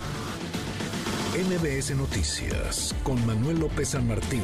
Continuamos. Seguimos casi, llegamos a la media la hora con 26. Las carreteras del país son una trampa, una trampa eh, mortal. Los asaltos cada vez son más. Muchos de ellos quedan videograbados. Las imágenes son durísimas porque exhiben la indefensión a la que están expuestos o estamos expuestos todos quienes eh, transitamos por alguna autopista, por alguna carretera. El robo también, el robo al transporte de carga se ha incrementado. En fin, en todos los frentes parece que la delincuencia, el crimen avanza. René Cruz, René, buenas tardes, ¿cómo estás? Hola Manuel, muy buenas tardes. Pues durante el 2023 se registraron 9.181 robos a transporte de carga lo que refleja, Manuel, un alza del 4% con respecto al 2022, cuando la cifra se ubicó en 8.836 casos. En entrevista con MBS Noticias, Gerardo Macías Pérez, presidente de la Comisión de Seguridad y Justicia de la Coparmex Ciudad de México, destacó que el robo a transporte es un tema preocupante debido a que cada vez se comete con mayor violencia. Escuchemos. Lo vemos con mucha preocupación. El robo a transporte se ha incrementado, pero lo más grave es que ahora el robo de transporte es sumamente violento y está ocurriendo este tipo de situaciones donde matan a los custodios y a los operadores de transporte. Entonces esto lo vuelve más grave. De acuerdo, Manuel, con los datos del Secretariado Ejecutivo del Sistema Nacional de Seguridad Pública, de los 9.181 casos de robo a transportistas, 7.862 se cometieron con violencia, siendo mayo el mes más violento al contabilizar 732 víctimas. Macías Pérez mencionó que el robo a transporte se concentra en las carreteras del Estado de México, Puebla, Guanajuato, Jalisco, Hidalgo, Veracruz, Querétaro y la Ciudad de México. Según la información del Secretario Ejecutivo, el año pasado en el Estado de México, 4.214 transportistas fueron asaltados, en Puebla 2.589, Michoacán 687, San Luis Potosí 363, Jalisco 246 y Oaxaca 214, mientras que en la Ciudad de México se contabilizaron 78 hurtos. Gerardo Macías señaló que los productos de consumo son los que se ubican en el primer lugar del robo a transporte. Escuchemos. Bien son estratégicos, ¿no? Porque roban aquellos productos que pueden comercializar muy rápidamente. En primer lugar, son productos de consumo. El producto de consumo es muy rápido movilizarlo. En el mercado informal se vende mucho producto robado, su distribución es masiva y, y ágil y tiene una una rastreabilidad pobre. Todos los productos de consumo son los que más se mueven en, el robo al transporte, siguiéndole por abarrotes y licores, por supuesto, enseguida electrónicos, la parte electrónica, también la parte farmacéutica y también la parte metalúrgica. El activo de la Coparmex Ciudad de México indicó que este delito también tiene un impacto en el costo final de los productos debido a las medidas que implementan los empresarios para reforzar la seguridad. Así lo dijo. Estamos generando cursos y preparando a los agremiados para que aprendan a tener medidas de prevención, porque también esto está implicando un gasto de seguridad para el empresariado, tenerse que proteger, contratar seguridad adicional para proteger todos sus transportes. Y esto eleva el costo obviamente de distribución es un impacto que a veces no se ve, pero las empresas están haciendo un gasto importantísimo y un esfuerzo importante para cuidarse. Gerardo Macías detalló que la mayor parte de los robos a transporte se comete en la tarde-noche, dependiendo del producto, y en el caso de la Ciudad de México, el 31% de los ilícitos se realiza entre las 7 y las 12 horas, el 27% entre las 12 y las 19 horas y el 22% entre las 19 y las 0 horas. Manuel, el reporte que tengo. Gracias, René, muchas gracias. Muy buenas tardes. Muy buenas tardes. Los robos y la delincuencia que agarra parejo, pero hay de pronto escenas que, híjole, se sienten tan eh, cercanas, son tan duras que superan por mucho la ficción. Es una muy cruel realidad la que se vive en las carreteras, en las autopistas del país. Se viralizó un video, el momento en el que un chofer de un tráiler fue atacado a balazos. Lo mataron a tiros mientras circulaba en la México Querétaro, que es una autopista como otras de terror, en donde quienes transitan por ahí se están jugando la vida. Oscar Valderas, periodista experto en temas de seguridad. Querido Oscar, gracias por platicar con nosotros. ¿Cómo estás? Querido Manuel, muy buenas tardes. Todo, todo en orden, afortunadamente. Un abrazo. Abrazo de vuelta. Gracias por conversar con nosotros esta tarde, Oscar. Pues ahí está la violencia, ¿no? Y cada vez, eh, porque además la tecnología hace lo suyo, cada vez se viralizan más y se normalizan tristemente más estos, estos casos.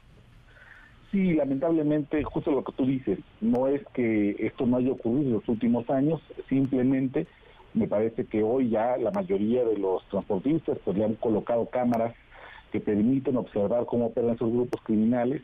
Y lo que sí veo es que, aunque me parece que no ha aumentado mucho el término del robo, me parece que ha permanecido, al menos en los últimos años, relativamente estable con ligeras variaciones, lo que sí ha incrementado es la violencia con la que se cometen estos delitos. Antes no era usual que mataran a los operadores. No teníamos, por ejemplo, casos terribles como el tramo carretero Monterrey-Nuevo Laredo, que es un tramo carretero donde han desaparecido más de 50 personas. Eh, y nadie sabe explicar por qué este pequeño pedacito de camino asfaltado representa de verdad uno, un peligro extraordinario para las personas. Ahora los asesinan con tres, cuatro disparos. Eh, vaya, es terrible. Eso sí que ha cambiado y me parece que obedece a una lógica de control territorial. Los grupos criminales son quienes cada vez más comienzan a dominar ciertas carreteras y una manera de demostrar que nadie puede entrar a sus territorios es el uso de la fuerza letal. Terriblemente, pues eso es lo que está registrado muchas veces en estos videos. Ahora, ya no son esas eh, carreteras que están ahí medio perdidas, ya no son tampoco eh, las eh, carreteras, los tramos federales, son las autopistas de cuota, donde pensaría pues hay, hay mayor vigilancia, ya tampoco necesariamente es a altas horas de la madrugada, puede ser a plena luz del día, Oscar. Sí, lamentablemente se ha normalizado de una manera tan terrible que incluso los propios operadores de trailers han tenido que cambiar la manera en la que en la operan. Fíjate que platicaba con uno de ellos que tiene que recorrer de manera frecuente la carretera México-Querétaro, que es una de las más peligrosas, a pesar de que, esto, que tú justamente dices, que es la carretera que se paga la caseta, que se supone que tiene presencia la Guardia Nacional. Y me decía, yo ya tengo que cambiar la estrategia y aprendí lo que me dicen mis compañeros que cuando traigo la caja vacía, mejor tengo que abrir la caja, cometiendo una violación del, reglamento de tránsito, es una forma de avisarle al crimen organizado que vengo vacío. Mejor que ellos, que ellos lo vean, ¿no? que, que, vean perfectamente que vengo vacío para que no me agarran y no me y no este y no tenga yo que, que, arriesgarme a un asalto que termine en una desaparición, en un asesinato, y en muchas ocasiones, por ejemplo, hay otras empresas que han tenido que implementar ciertos códigos de seguridad, como que ningún operador sepa cuál es la ruta del otro, o tienen horarios ocultos al, resto de la gente porque reconocen que el crimen organizado se infiltra dentro de las propias empresas y, y amenaza a mucha gente para que les entreguen los roles de idas y venidas y cuáles son los objetos que están transportándose y así entonces pueden llegar con toda la estrategia del mundo y decir de los cinco trailers que están pasando en este momento, ya sé cuál es el que debo agarrar y el que trae todos los los este, los objetos. Y esto que decía el, experto anterior, el colega que, nos, que nos antecedía, que dio Manuel, me parece muy importante. El crimen organizado está, está eligiendo cuáles son los cargamentos de los que puedo obtener dinero rápido y en, eh, en efectivo, ¿no? ¿Cómo pueden revender? Hay, por supuesto, una gran eh, dirección, digamos así, por cargas que tienen que ver con artículos electrónicos, pero también con ropa que puede distribuirse, digamos, en eso que nosotros llamamos la fayuca o, la, o, la segunda mano. Son, por ejemplo, el tráfico de, ropa, el tráfico de electrónicos también es uno de los negocios muy importantes del crimen organizado y que muchas veces se activan cuando en días anteriores hay un decomiso de drogas. Los grupos criminales utilizan también el robo a transporte, a transportistas de carga, como una forma de seguir llenando las arcas en caso de que haya una pérdida de droga, de armas o incluso de arrestos. Mm.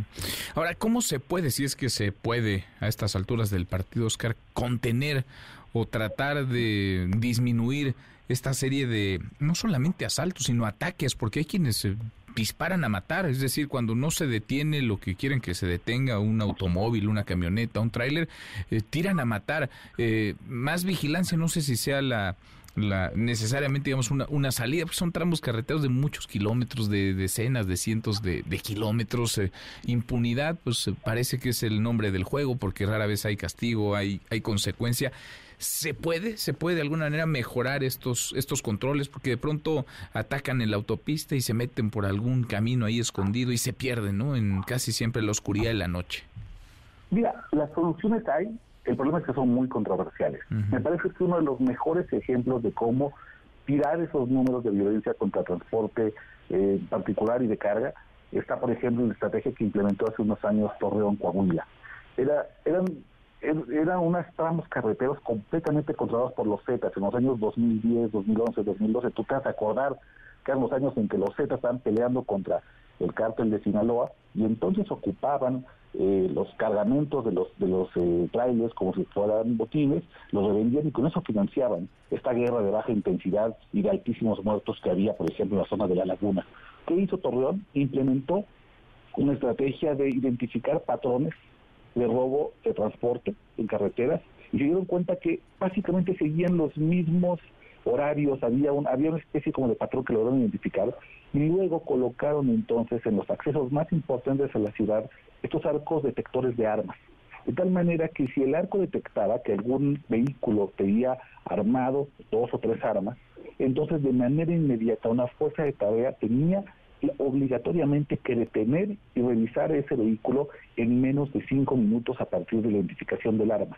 Y después se colocaron cámaras de reconocimiento facial que permitían que incluso la persona pudiera ser identificada aunque tuviera cubrebocas, aunque tuviera el vehículo tuviera ventanillas polarizadas. Esto, este asunto de la cámara de identificación facial, por ejemplo, fue lo que permitió ayer la detención de la Quena, este importante operador del grupo del cártel del Golfo.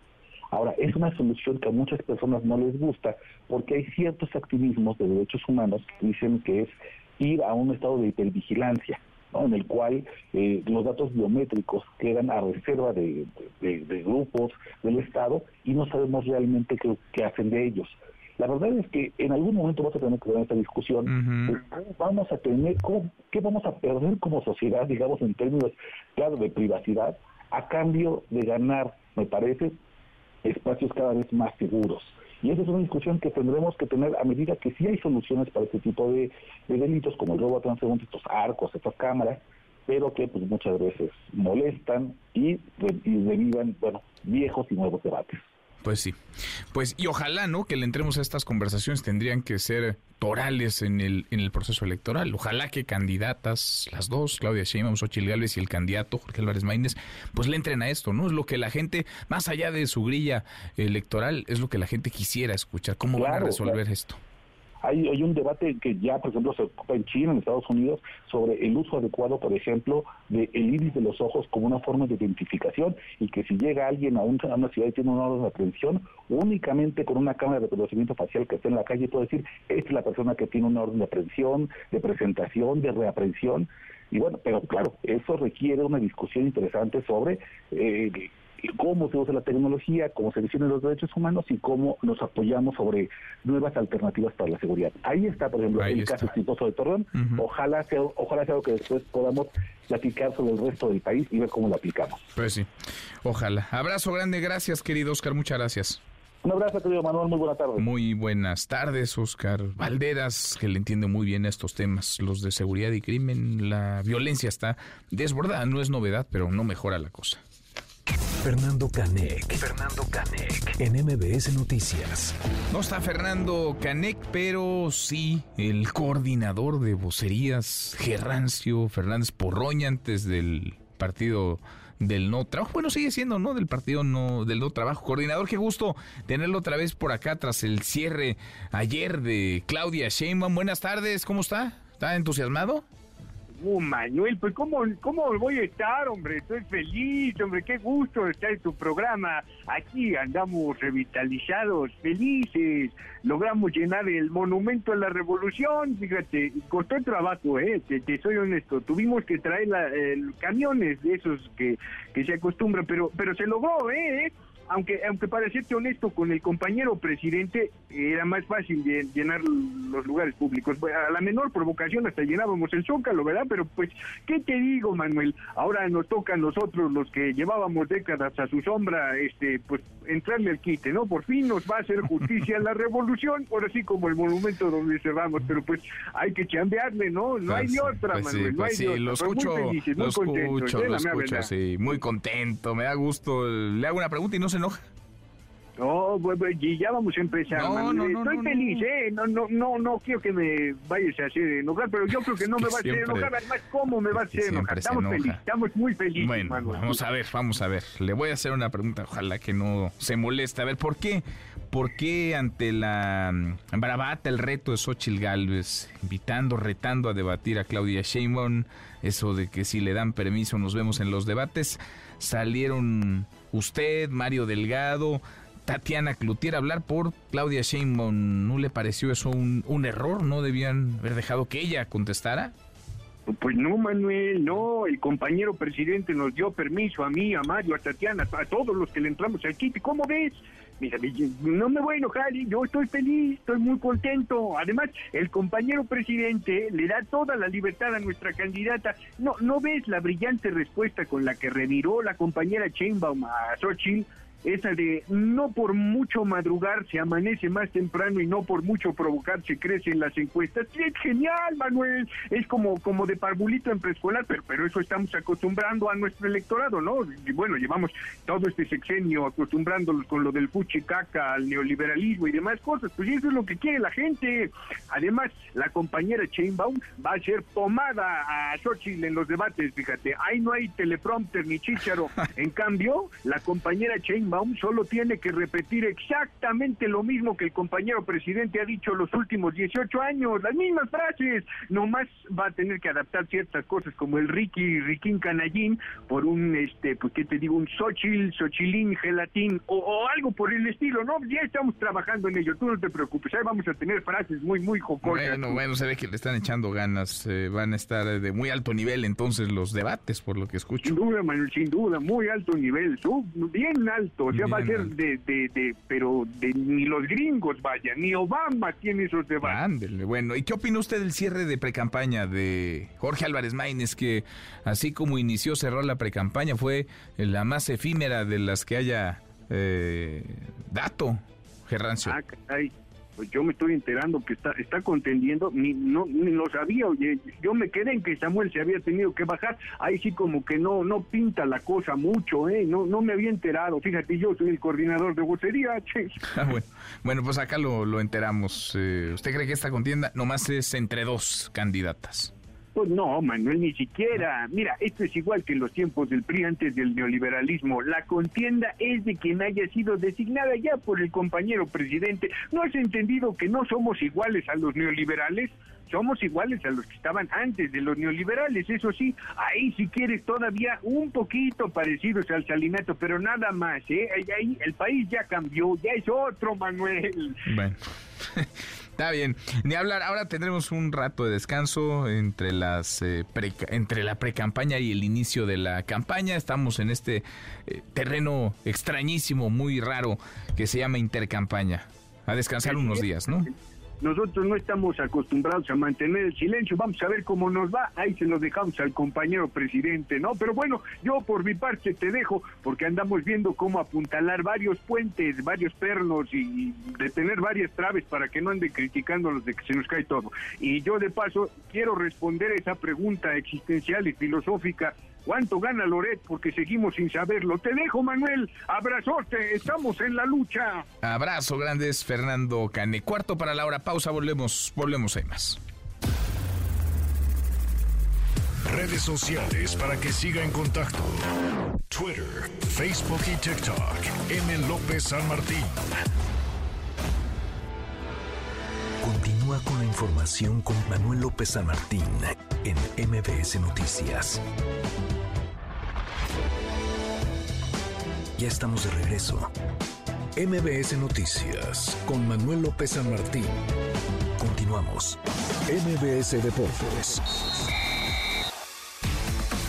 Memo Schultz, querido Memo, qué gusto, ¿cómo estás? Ah, mi querido Manuel, pues ya cerrando, cerrando la semana como se debe, ¿no? Ya, Como ya, ya. Pero para contigo. ti empiezan los días fuertes, ¿no? Sí, sí, sí. Nunca paras. No, no. ¿Cuándo descansas? A ver, estás acá de lunes a viernes y los sábados y domingos, pues también estás chambeando entre la NFL. Esa es una buena pregunta, deportes. pero que no me esté escuchando mi esposa. ¿No si te la va- cobran en tu casa? No, me va a seguir regañando Pues sí. de que por qué trabajamos tanto. Le digo, Pero a qué hora ¿qué te regañas si, si no vas a tu casa. Pues, pues por teléfono, Ah, no bueno. te preocupes. Me echa un telefonazo y me dice, recuerda que hay que dar, hay que darle de comer a muchos niños. Entonces, no, no, Pues entonces, sí. entonces es lo que pasa. Pues sí. Pero, pero se viene bien el fin de semana, ¿eh? Sí, y yo sé que mucho. tú eres un gran aficionado al deporte. Tenemos la jornada 2 de la. Liga MX. De hecho, arranca el día de hoy con una triple cartelera en donde estarán los gloriosos y poderosos Pumas.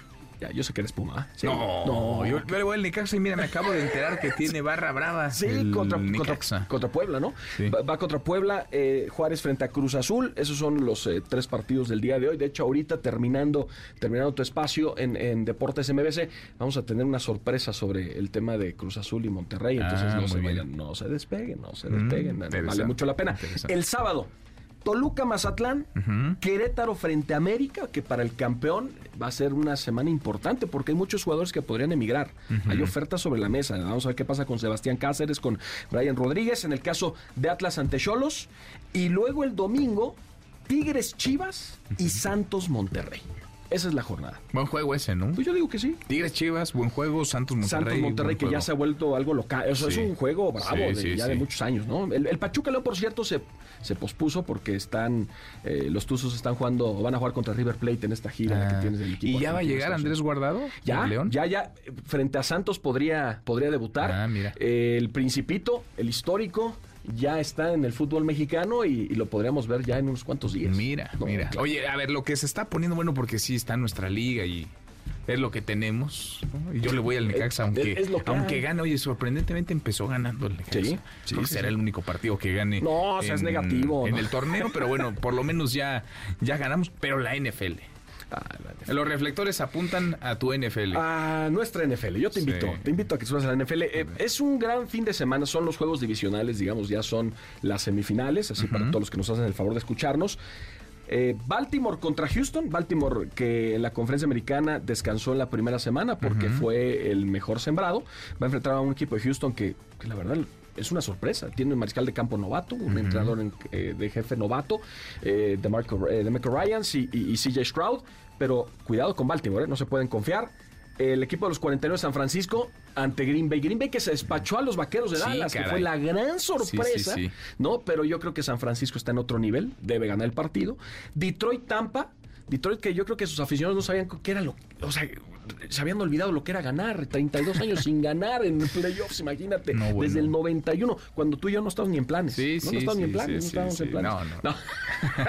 No, pero bueno, el, el caso de Detroit Tampa y Buffalo Kansas City, que para mí es el juegazo, porque Kansas City ha sido el, el- el Coco, tiene una paternidad muy especial sobre Buffalo y en esta ocasión eh, que Patrick Mahomes será su primer partido eh, de postemporada como visitante.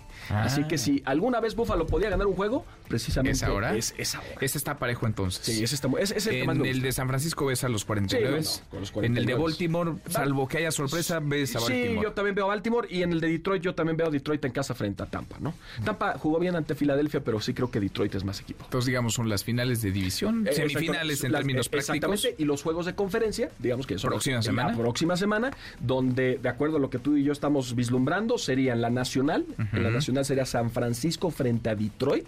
El juego sería en California.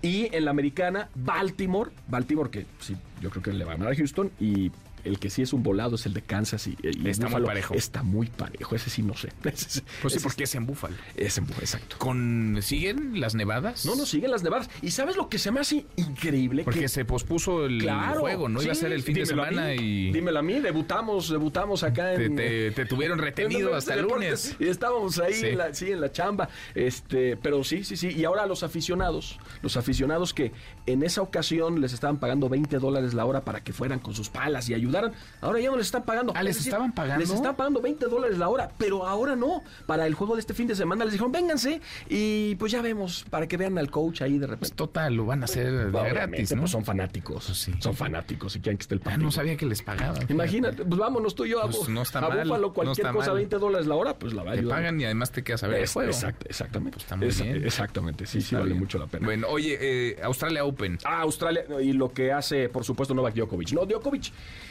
el mejor tenista en la historia. Digo, De en cuanto a los, pues, eh, los números lo respaldan, ¿no? 24 Grand Slams, no, no Más hay que. Nadal, más que Federer. Eh, En Grand Slams, ¿no? Y todavía está jugando, ¿no? Sí. Digo, Nadal tiene 22. eh, El tema es que ya es- yo lo veo un poco más disminuido. Federer pues ya se retiró.